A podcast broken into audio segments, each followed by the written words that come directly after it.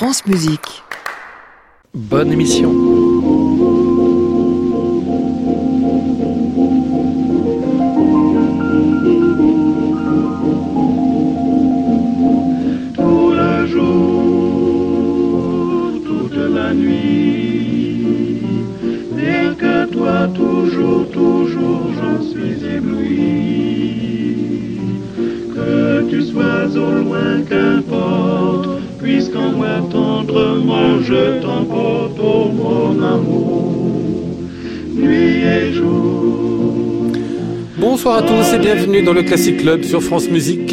tous les soirs de la semaine, en direct et en public, 22h depuis l'hôtel Bedford à Paris, au 17 rue de l'Arcade. Et quand je dis en public, c'est qu'on peut y venir prendre un verre et assister à l'émission en grignotant un petit sandwich par exemple ou autre chose.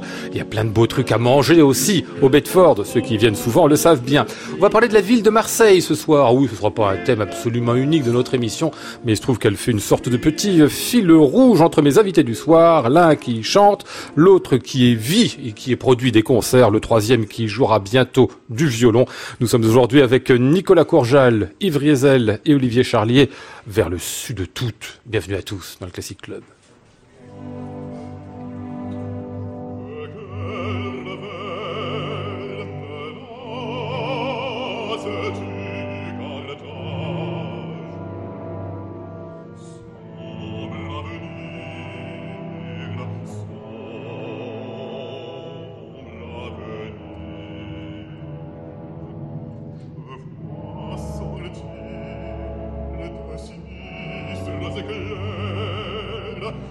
voix sortir de sinistre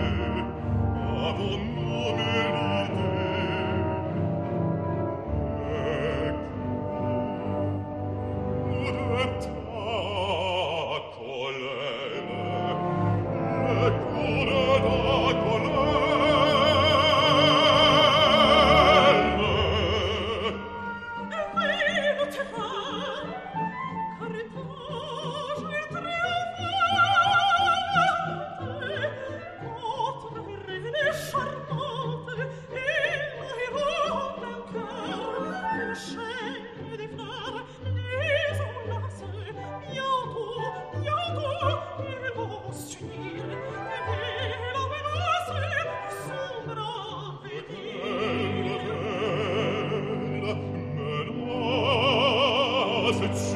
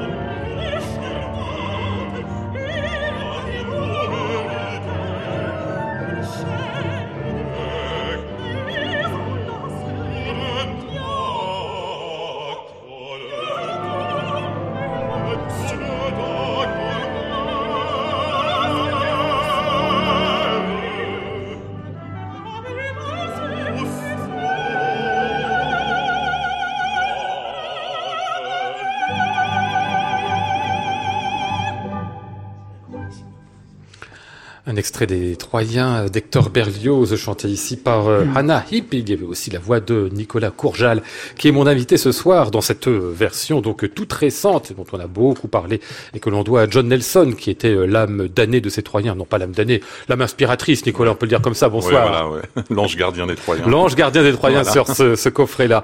Euh, Marseille, ça fait combien de temps vous y allez là-bas, Nicolas, puisque j'ouvrais l'émission tout à l'heure avec cette bonne ville de Marseille? Depuis deux- l'année 2010 maintenant, ma première production. seulement, donc là-bas. je croyais que vous étiez Ouais, depuis Ça 20 fait ans quand même là-bas. 8 ans. Non, Ah oui, non, quand même pas. faut- non, je suis tellement jeune, c'est pas Bah, bien possible. sûr, oui. Oh, bah, les les 20 ans de carrière, vous les avez quand même. Ouais, ouais, 22. Ah, ouais, ouais, ouais. Non, non, 10, euh, ouais, donc 8 ans maintenant. Mais 8 ans très régulièrement. C'est ça. Vous Voilà. y allez au, moins une fois par an, si ce n'est deux. Deux fois par an, ouais. Ce qui, quand on vient de Rennes, fait parfois une petite trotte quand même, non? Oui, mais le TGV, c'est pratique. Hein. Oui, oui, ça Ouais, se fait Il y a même des TGV directs, vous vous rendez compte maintenant Rien que pour moi, je pense. C'est pas vrai. Ouais. Entre Rennes et Marseille Ouais, ils ont dû installer ça pour Ils ça. passent même pas par Paris Même pas. C'est c'est Nous avons été désenclavés. c'est fini Voilà. la décentralisation. Voilà, on a plus Bonsoir Yves Riesel. Bonsoir. Vous êtes juste à côté de, de Nicolas, alors c'est un hasard total, mais lui, euh, il chante très régulièrement à Marseille. On va parler de Simon Boccanegra dans un instant. Vous, vous y habitez, mais je savais pas que vous Oui, oui, habitiez oui. là-bas. Oui, oui. Depuis combien de temps? Depuis dix ans. D'accord. Depuis dix ans. Euh, Je faisais les allers-retours quand je travaillais à Paris beaucoup plus qu'aujourd'hui, mais je faisais les allers-retours. Là, je recommence mes allers-retours. Ah ouais. Alors les auditeurs qui vous connaîtraient pas, mais ils vous connaissent peut-être euh, Abel Musique, ils connaissent sans doute Cobuzz. Vous avez été le fondateur de ces entreprises Oui, absolument oui. magnifiques qui diffusent la musique de toutes les, manières possibles. Ah, vous n'êtes plus à Cobuzz aujourd'hui. Non, hein. non, non, non. Ça a été cédé, c'est l'entreprise. Voilà, c'est ça, absolument. Voilà. Et Ça continue très bien. Ah bah oui, oui, oui. Et puis aujourd'hui, donc vous vous occupez des concerts de Monsieur Croche, je nous en parlerai en, en deuxième partie de programme. Euh, Olivier Charlier, bonsoir. Bonsoir. J'ai forcé le trait en disant que vous aviez un lien avec Marseille, parce que vous, c'est euh, juste un hasard que vous allez trouver euh, Oui, oui. à jouer le, le Brahms, c'est ça Concerto de Brahms le 14 avril, oui, c'est ça. Oui, une étape euh, dans le, dans le calendrier, mais toujours un plaisir de retrouver là-bas mes amis de l'orchestre. Et une Ouais. très belle ville. Et puis alors, vous nous parlerez du diable tout à l'heure, euh, Voilà. avec l'histoire du soldat d'Igor Stravinsky, qui fête son centième anniversaire, cette œuvre formidable. Exactement, Ah, le centenaire. Donc fallait l'enregistrer, ça va être chose faite. C'est chose faite. D'ailleurs, on a déjà le disque chez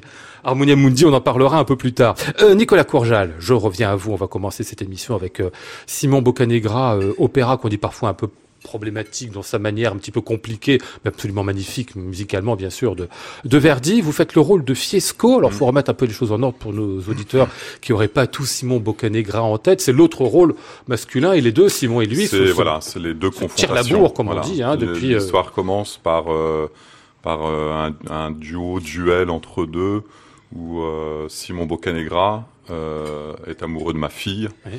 et ils ont fait un enfant ensemble sans être mariés, qui, ce qui à l'époque est quand même euh, très problématique. Et moi Mhm. donc du coup j'enferme ma fille. Euh, ma fille va mourir et Simon Boccanegra arrive pour voir sa, sa, sa bien-aimée et, et voit qu'elle est morte. Et il y a une et il y a, et y a cet enfant en fait. Et cet enfant, il a disparu. On ne sait pas trop comment. Et donc l'histoire commence. Je, je lui dis si tu arrives à récupérer cet enfant et à me l'apporter, je te pardonnerai. Mm. Bien sûr, il ne peut pas, comme l'enfant a disparu. Et bah, toute l'histoire commence comme ça, et va se bien. terminer par à la fin par quelque chose de très humain, très très beau, où il y a ces retrouvailles. Et en fait, on se rend compte que cette fille, euh, moi-même, je l'ai récupérée en pensant que c'était une orpheline. Je savais pas que c'était ma petite fille et tout. Donc l'histoire est très compliquée, Et très belle aussi en même temps. mais très belle, très très forte. Très la musique est sublime. Eh oui. Mm. C'est pas vraiment un, un des Verdi les plus connus, en tout cas en France. Euh, peu joué, mais quelle musique quoi C'est d'une poésie, d'une d'une profondeur. C'est c'est quand même quelquefois austère. C'est les, les confrontations entre les personnages sont très fortes. C'est un c'est un opéra où il y a une femme, Mhm. une soprane. euh, Tout le reste, qui c'est des. Alessia Golovneva, ici à Marseille, et autrement tous les restes sont des hommes et beaucoup de clés de fa, c'est-à-dire deux barytons, une basse. Donc ça donne une sorte de couleur d'ensemble à cet opéra très très très spécial en fait. Mm, très sombre. Ouais, très sombre. Mm. Et euh, particularité, c'est que vous jouez déjà un homme chenu, puisqu'il a une fille qui a une vingtaine d'années, un truc comme ça. Et à la fin de l'opéra, puisque ça se déroule 25 ans après, vous en avez, vous, euh, Voilà, le 70, au un truc prologue, comme ça. hein. au prologue, j'ai mon âge Ouais. pour une fois enfin. C'est pas tous les jours. C'est pas tous les jours. Et puis effectivement, au bout d'une demi-heure, à la fin du prologue, je remonte en loge Ouais, de ça. maquillage et je me fais vieillir pour euh, essayer de paraître plus vieux, 20, Ouais. 20 25 ans plus vieux. La malédiction de la base, parce que comme on le sait, il y, a- Voilà. a que les gens qui ont dépassé 60 ans qui ont une voix grave. Voilà, mais à 60 ans, on est trop fatigué pour les faire, donc il faut bien essayer de les faire avant. La malédiction de la basse qui n'est jamais amoureux sur scène, comme on sait. Non. Euh, on on aime bien l'opéra de, de Marseille, hein, euh, Yves de Riesel, hein. Marseille, c'est c'est une chose extraordinaire. Bon, ça fait dix ans que j'habite à Marseille. Je n'ai pas assisté à tous les spectacles, j'ai pas assisté à tous les concerts de l'orchestre. Mais enfin, franchement, on a la chance vraiment d'avoir euh, une programmation formidable qui, en plus, fait fait, fait exactement ce qu'il faut faire. Fait une part à la musique française chaque année très importante. pour- Fait des productions qui sont toujours très soignées, avec euh, voilà, qui a même maintenant une saison de d'opérette euh, au théâtre de l'Odéon, l'Odéon. ouais. Et tout ça, si vous voulez, avec euh, finalement, je pense, en termes en termes financiers, vraiment, c'est ça tient du miracle. C'est vachement bien. Tout quoi. à fait. oui. Et avec une politique sur les jeunes chanteurs. Enfin, c'est l'opéra qui est dirigé, je crois, par Maurice Xiberas, qui fait un travail absolument magnifique. Je pense que vraiment, c'est c'est une chance, et pourvu que ça dure. c'est Bah, grâce à, en France, c'est grâce à un opéra comme l'opéra de Marseille où on peut aller tester, essayer des rôles comme ça, Mmh. euh, qui sont des grands rôles du répertoire, et qui sont plus difficiles à voir euh, en tant que quand, vous êtes jeune chanteur Eh oui, ou sûr. chanteur même un peu moins jeune. C'est pas facile euh, d'avoir la première fois une prise de rôle comme ça. euh, et il faut bien les tester ces rôles-là pour savoir s'ils vous Eh oui. vont et si. Et donc euh, grâce à Marseille, c'est vrai que moi j'ai et beaucoup de, de, de, de, de mes collègues français, on a cette chance de de pouvoir comme ça aller euh, tester et chanter des, rôles- des, des grands rôles du répertoire. Oui. On va Alors, parler l'été- de ce, pardon. et les- pardon. Et l'été dernier, il y a eu une sorte de mouvement comme ça qui, tout d'un coup, a, a semblé être une sorte de reconnaissance de la qualité de l'orchestre. Alors, c'est parce qu'il y avait une, une réputation comme ça, une, une espèce de légende urbaine selon laquelle l'orchestre de Marseille est une catastrophe, etc. Ça fait des années qu'on répète ça, etc. Et l'orchestre est très bon.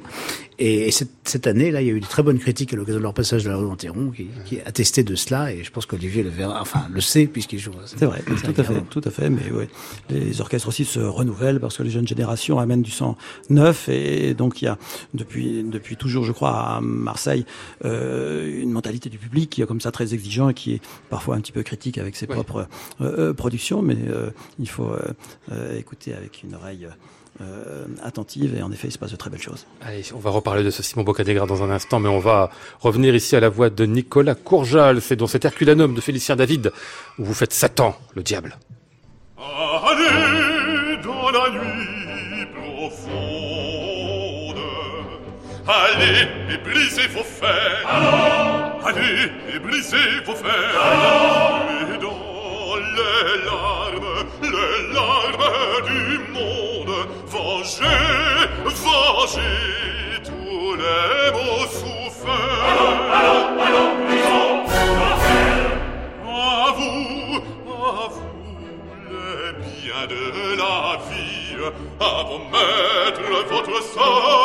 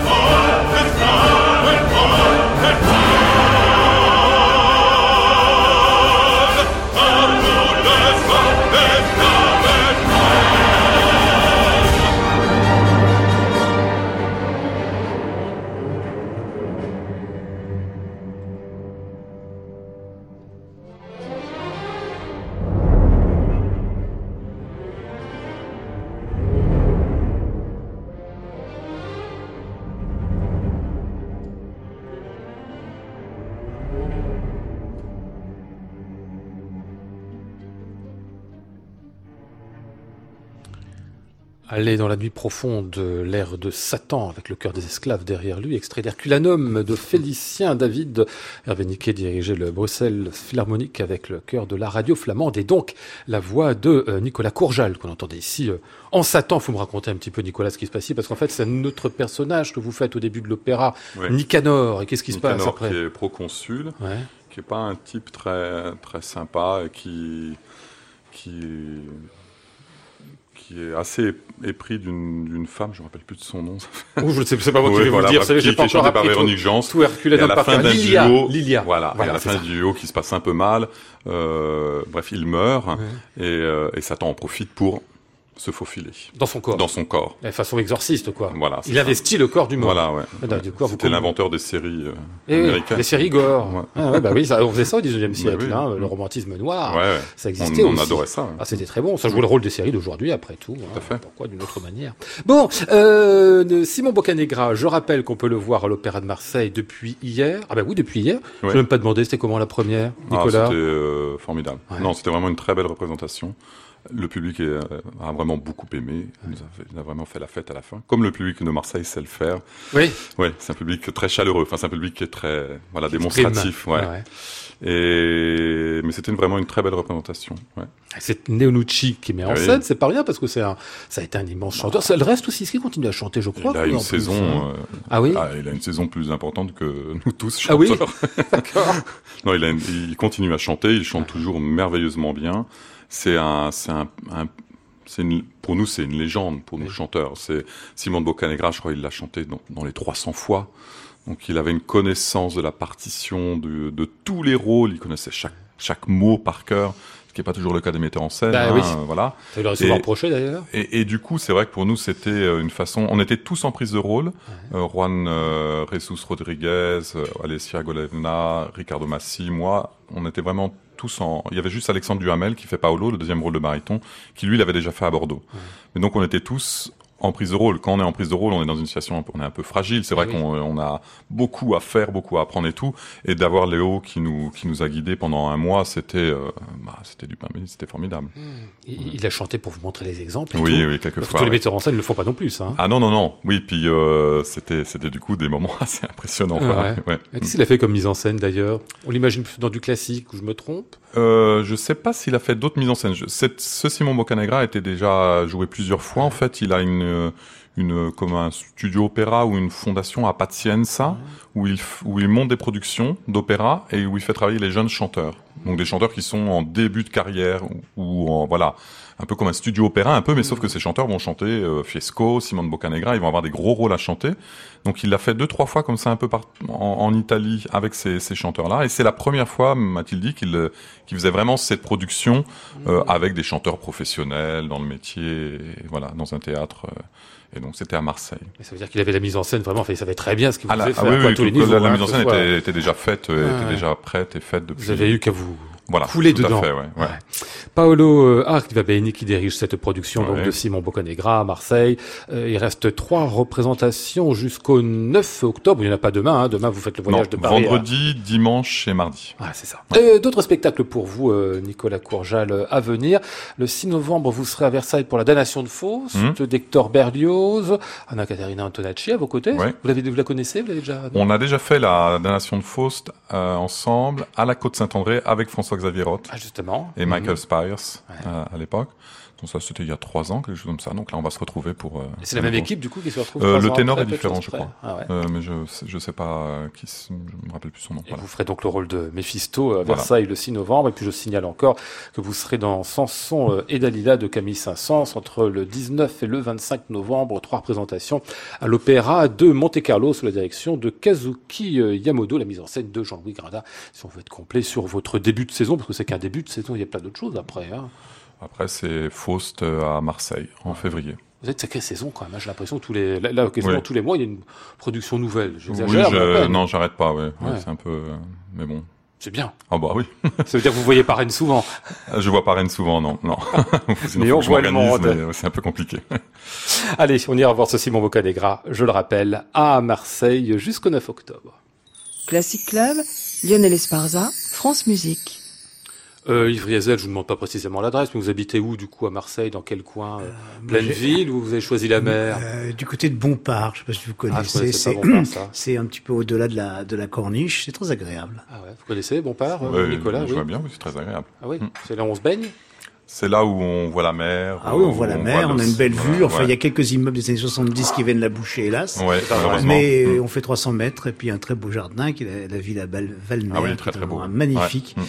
Euh, vraiment, euh, c'est très agréable. Ouais, Ah. C'est très joli. Bon, bon, très bien, on va parler. Avant, j'avais la vue sur la mer. Maintenant, j'ai la vue Ah oui. sur la bonne mer. C'est quoi la bonne sur mer Ah, les- La l'église, Ah oui, pardon, la cathédrale. Ah oui, enfin, oui, d'accord, la bonne mer. Oui, d'accord. J'avais, j'avais sur si vous le faites sans l'accent, vous comprenez, je, je, je sais L'accent, plus. je l'ai pas bonne encore. mer. Il Vous va l'avez encore pas en pris 40 ans, j'aurai peut-être l'accent. C'est ton- Des fois, ça vient pas, vous savez. Oui, je crois, j'ai à craindre. Que... Allez, on va euh, évoquer avec vous les concerts de Monsieur Croche que vous êtes juste en train de créer. Le premier concert, ce sera juste dans une semaine, mercredi, la semaine prochaine, et ce sera pour un certain Vladimir Feltzmann. Thank you.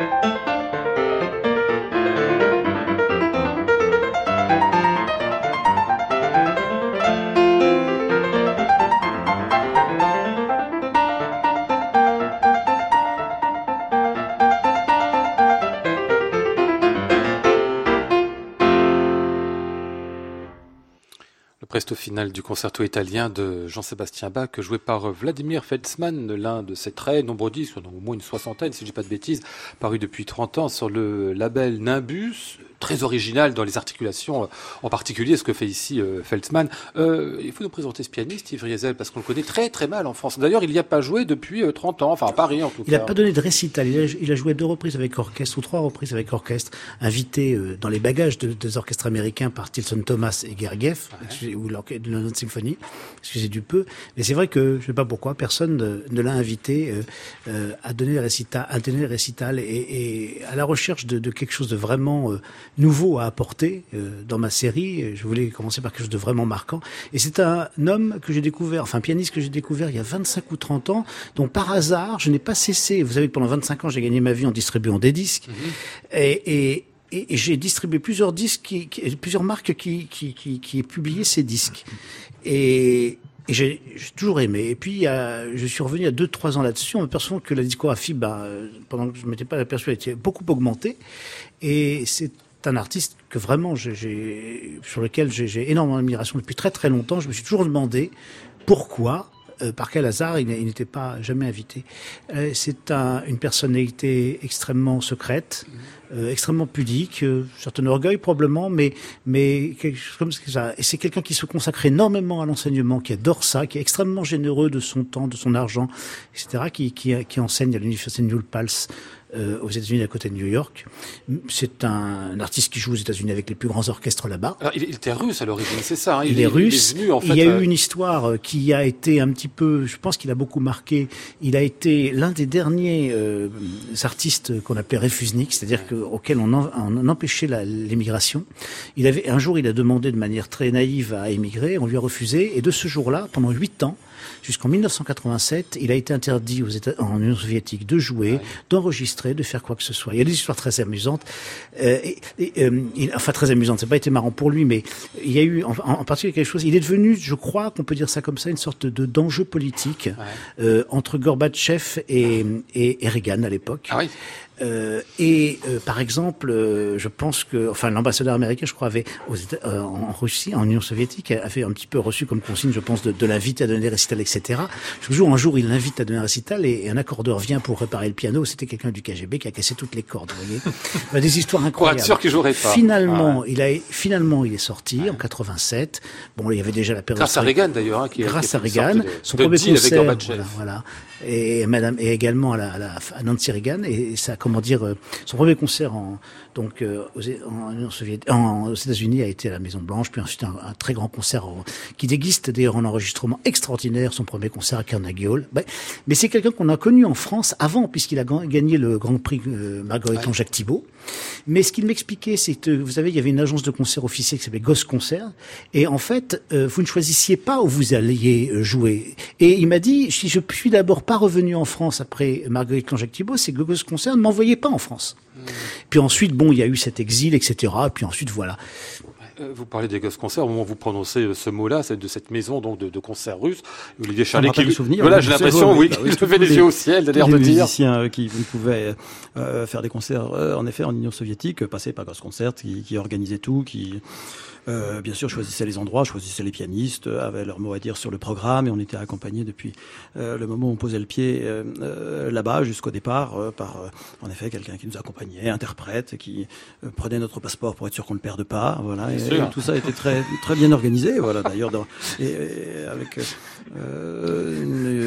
de public, un public qui était absolument avide de- d'écouter ce qui se passait ailleurs, même euh, si euh, ils avaient des musiciens euh, euh, bien sûr locaux formidables, mais une sorte de, de curiosité d'entendre ce que le, le, le- le monde pouvait euh, proposer aussi sur le plan d'interprétation. Enfin, si je reviens au Concert, pardon, enfin, au concert, j'ai toujours entendu dire que c'était un repère de, de KGBistes. euh, C'est exagéré ou c'était centralisé par l'État, oui. Voilà, c'est ça, oui, oui, oui. Enfin, peut-être pas nécessairement des oui. espions ou des. Non. Et il y a ce film extraordinaire, La septième cible, avec Lino Ventura, vous savez, qui est formidable, avec la, la musique de Cosma, le concert de Berlin, euh, qui, qui est un peu là-dessus. Non, mais il y avait beaucoup plus de d'orchestres, euh, de musiciens. Il y avait beaucoup plus de musiciens euh, soviétiques qui, lorsqu'ils venaient en tournée, euh, Ouais. en comment dire, en Occident, Mm. demandaient l'asile politique que le contraire. C'est vrai. Vous vous rappelez l'histoire qu'on racontait, c'était qu'est-ce que c'est qu'un orchestre, ça, euh, qu'est-ce que c'est qu'un quatuor à cordes, c'est un orchestre soviétique qui revient de tourner. Ouais, c'est ça.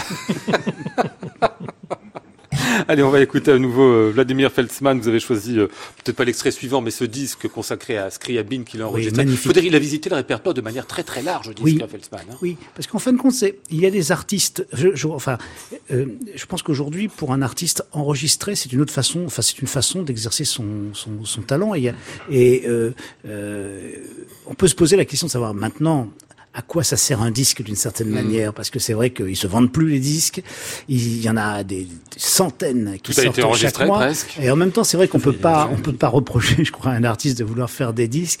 Et pour lui, je crois qu'il avait envie de consa- de, après toute cette période extrêmement agitée, extrêmement compliquée, enfin, euh, qui avait besoin de, de, de, de, de faire autre chose. Je pense que c'est une expression extraordinaire. Et en tout cas, il est vraiment un artiste qui a construit une discographie que je, vraiment extraordinaire à visiter, quoi.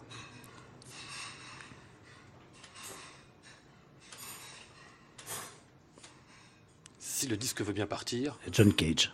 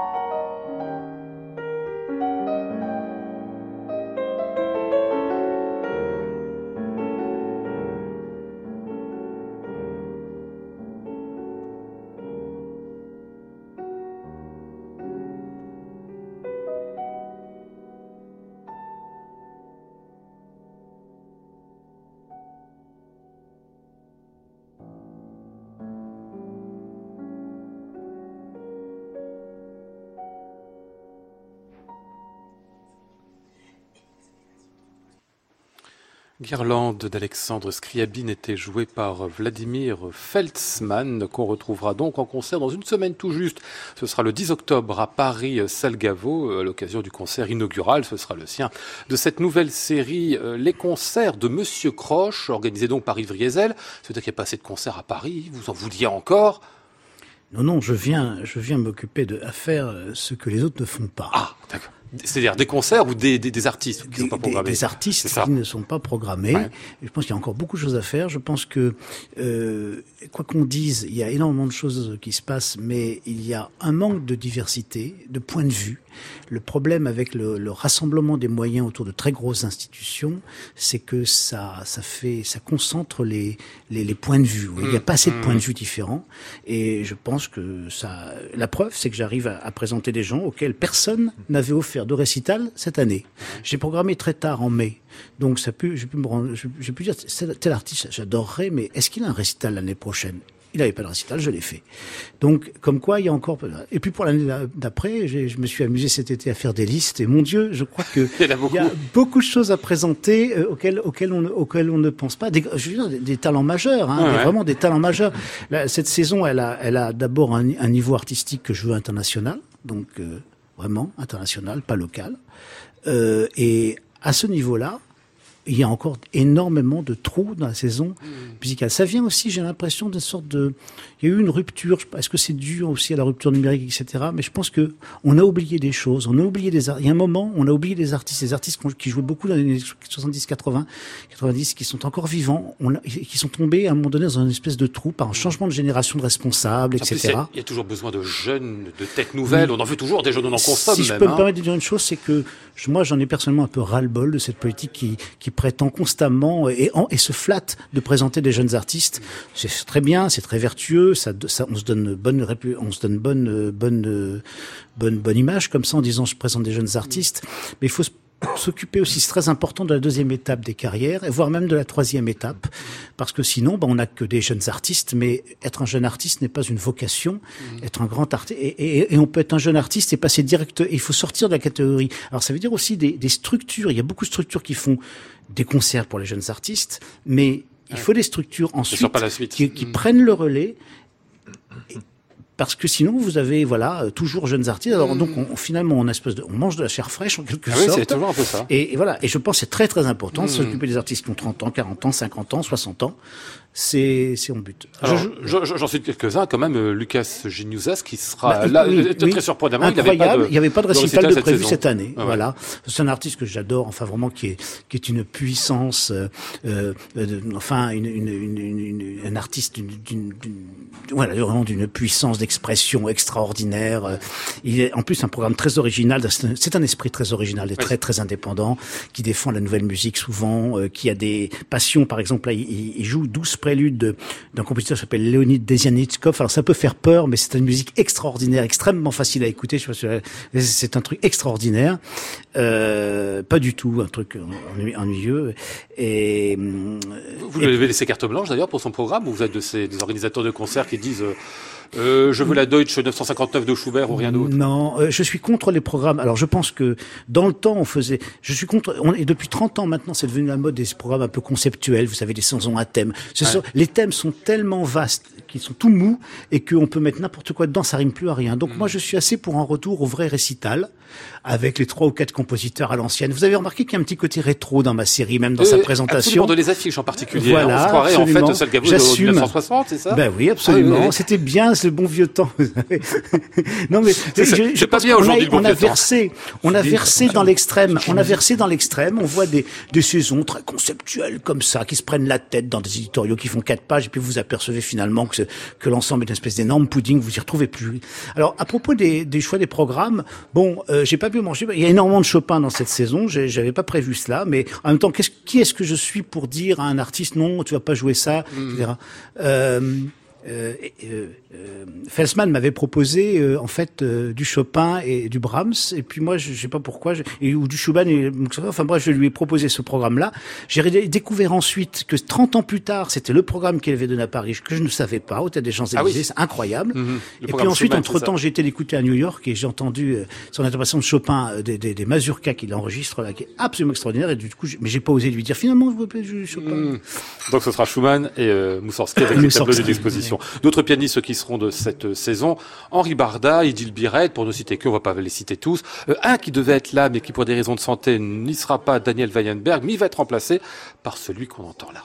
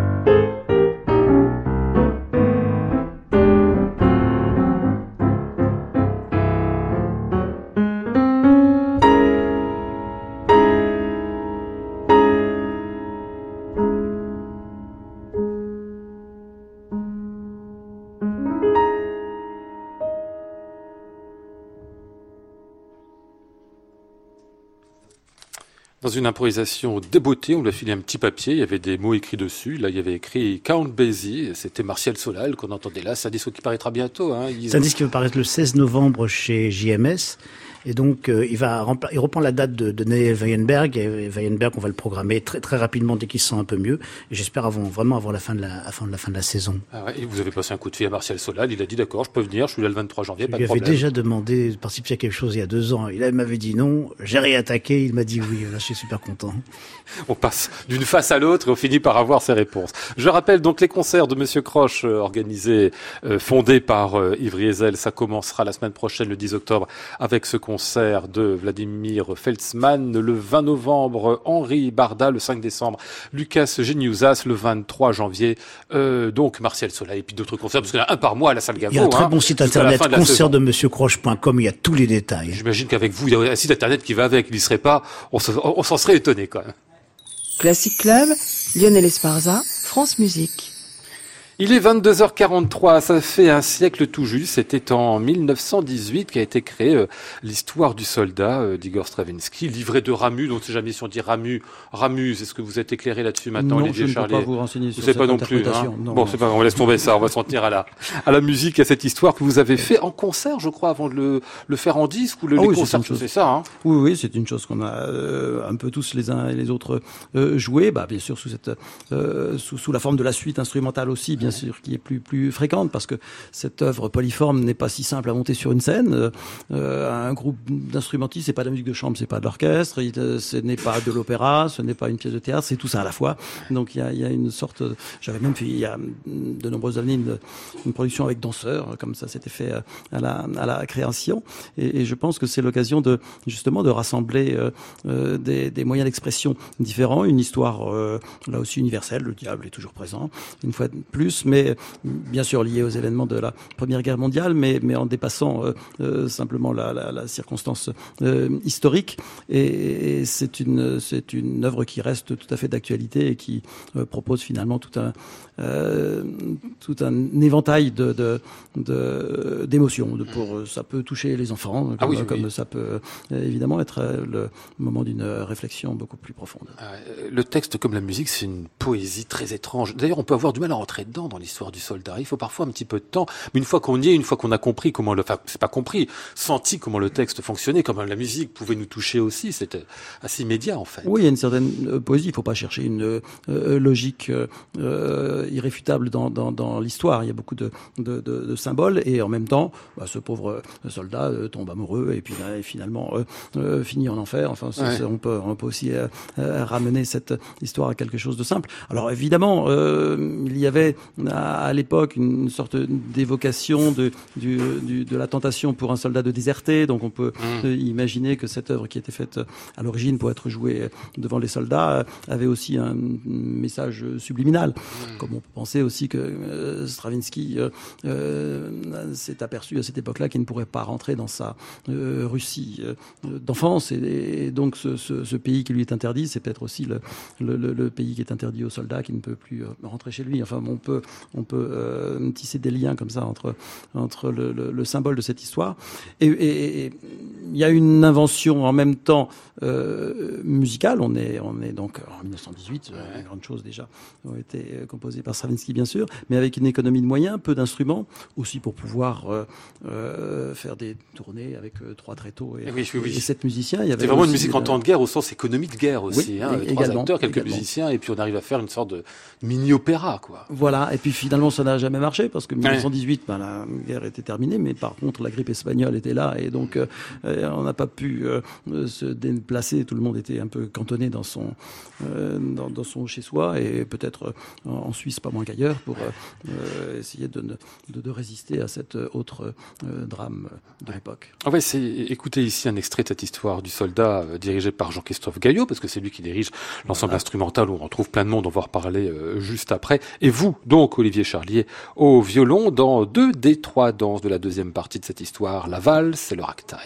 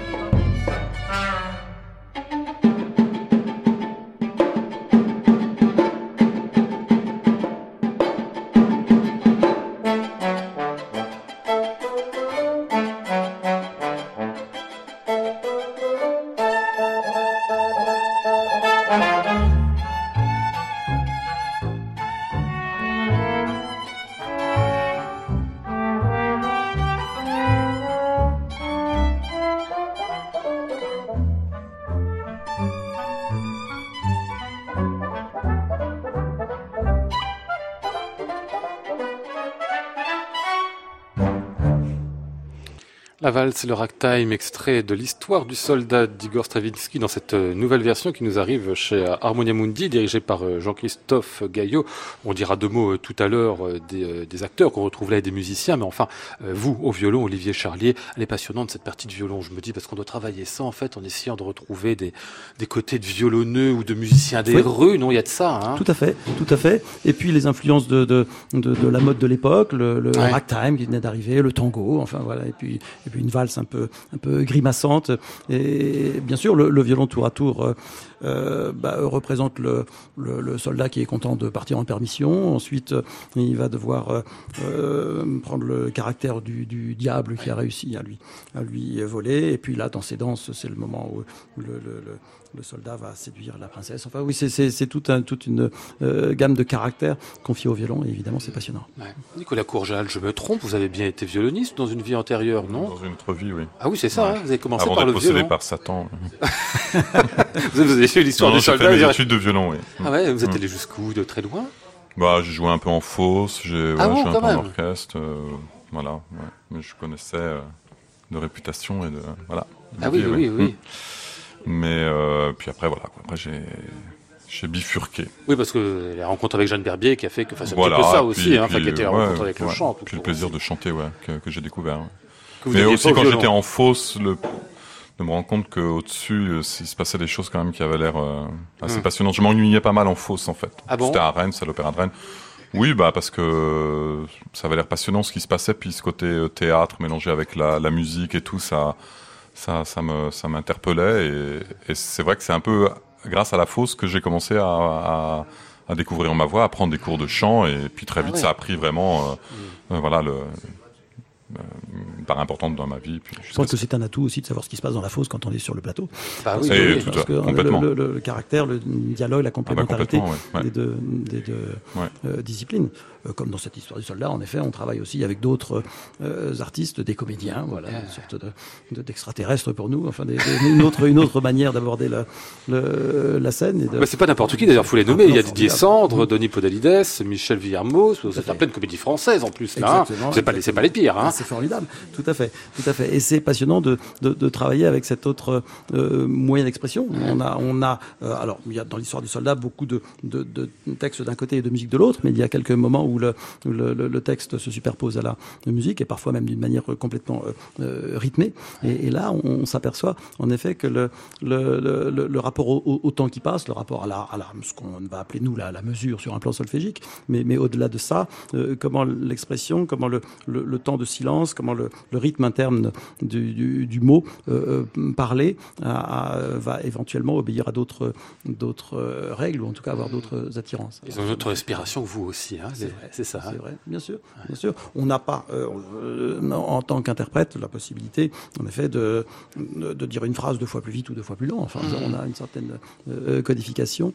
Euh, alors, on a d'autres outils, le, le, le, timbre, la couleur, le, le vibrato, les, les, la, la, dynamique, l'équilibre, l'harmonie. Enfin, voilà, tous ça, euh, ces, euh, outils formidables qui n'existent pas de la même manière, en tout cas pour la parole. Mais cet, cet échange est toujours très, très euh, important. Ça nourrit le, le, la, la, relation et la réflexion euh, sur euh, comme ça la manière dont la musique, qui par définition est un, est un art qui, qui passe, éphémère et qui ne laisse rien, sauf si on l'aggrave quelque part, ouais. bien sûr. Mais, mais euh, avant tout, c'est c'est une gamme d'émotions qui se déroule comme ça en temps, en temps réel. Ouais. Cette histoire du soldat, je signale enfin que pas mal de musiciens sont de l'orchestre de Paris. Hein. Enfin, certains à la retraite. Hein, on fait une grosse bise à Bernard Cazoran, qui est de la, et de la partie, ou à, ou à Philippe Béraud, qui est là, euh, lui aussi, pour ne citer que, évidemment, dans cette histoire de soldat, dont vous êtes le violoniste omniprésent, parce que c'est vrai, en l'écoutant cet après-midi, j'avais oublié à quel point le violon, bah oui, évidemment, c'est l'instrument central, hein, bah oui, euh, oui, oui c'est un des personnages de l'histoire hein. principal. Ah oui, oui, mais il y, y, a du boulot, puis il y a du boulot, je m'imagine, en plus, enfin, formidable, quoi, quand on est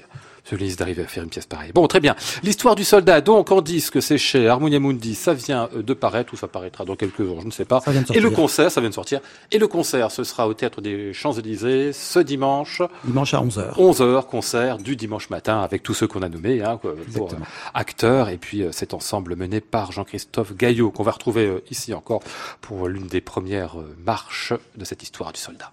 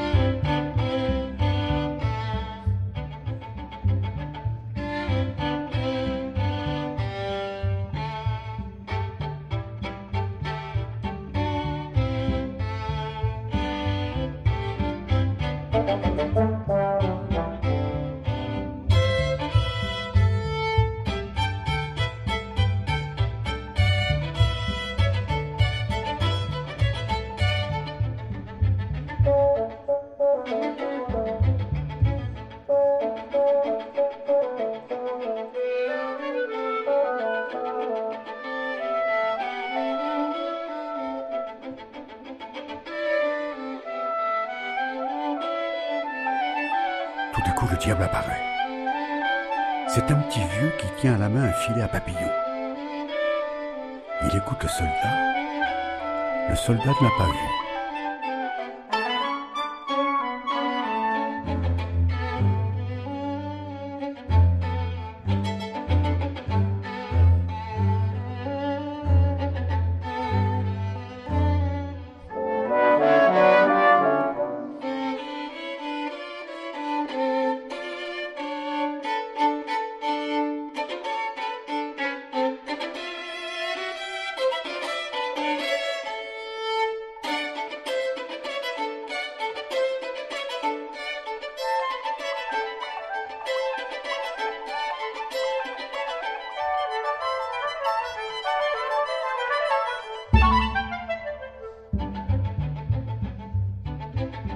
Le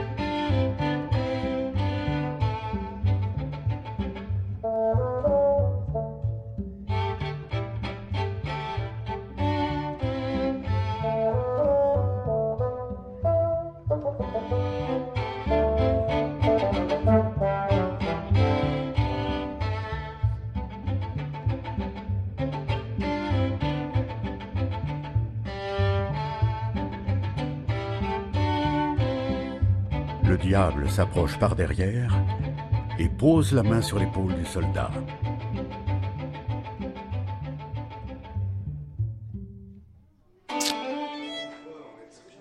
Un extrait de l'histoire du soldat d'Igor Stravinsky, euh, Olivier Charlier au violon, un ensemble mené par Jean-Christophe Gaillot et un peu ici de la voix de Didier Sandre. Le concert, je vous le rappelle, ce sera ce dimanche, 11h du matin au théâtre des Champs-Élysées et le disque cher Mounia Mundi.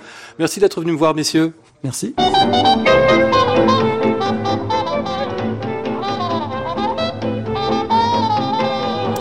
Nous étions aujourd'hui avec Maud Nourri, Flora Sternadel, Antoine Courtin, Laurent César et Christophe Michou. Voici le ciel peuplé de ces moutons blancs. Voici la mer troublée, spectacle troublant.